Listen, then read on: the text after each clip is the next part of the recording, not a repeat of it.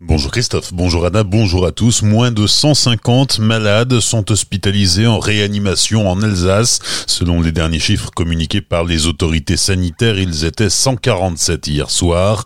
Malgré tout, encore 1511 personnes sont prises en charge dans les hôpitaux du Bas-Rhin et du Haut-Rhin.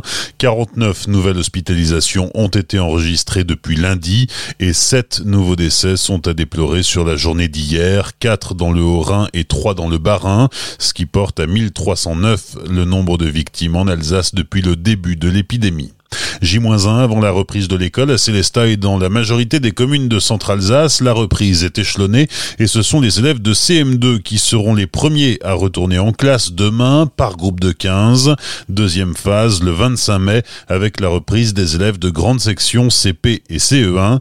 À Muttersols, la reprise n'est pas envisagée avant le 25 mai et à Elsenheim, ce sera probablement le 2 juin. La réouverture mitigée du marché couvert de Colmar hier mardi, tous les commerçants n'étaient pas là et les clients n'étaient pas très nombreux. Les nouvelles règles sanitaires sont mises en place, masques et gants pour tous les commerçants, marquage au sol pour respecter les distances. Certains étals étaient recouverts de film plastique. Un vitrage sépare le vendeur du client et chaque stand est équipé d'un distributeur de gel hydroalcoolique. Le gouvernement donne son feu vert à l'installation dès le 18 mai des conseils municipaux élus au premier tour. En Centre-Alsace, Serge Nicole avait obtenu 61% des voix à Winsenheim. À Châtenois aussi, le maire sortant, Luc Adenet, avait été réélu dès le premier tour. À Münster également, Pierre Dischinger est reparti pour un troisième mandat. Eux aussi vont bientôt reprendre du service. Les salariés de PSA à Mulhouse, la direction a annoncé hier un redémarrage progressif après deux mois d'arrêt. Les mesures de sécurité seront renforcées avec un contrôle de la température des travailleurs à leur entrée sur site.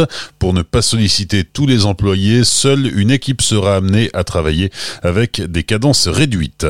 Un adolescent de 14 ans mis en examen à Colmar, il est soupçonné d'avoir lancé un cocktail Molotov sur le parking de la gendarmerie du Haut-Rhin. Sa cible était la voiture d'un gendarme qui n'a été que légèrement endommagée. Les faits se sont produits vendredi dernier vers 1h du matin.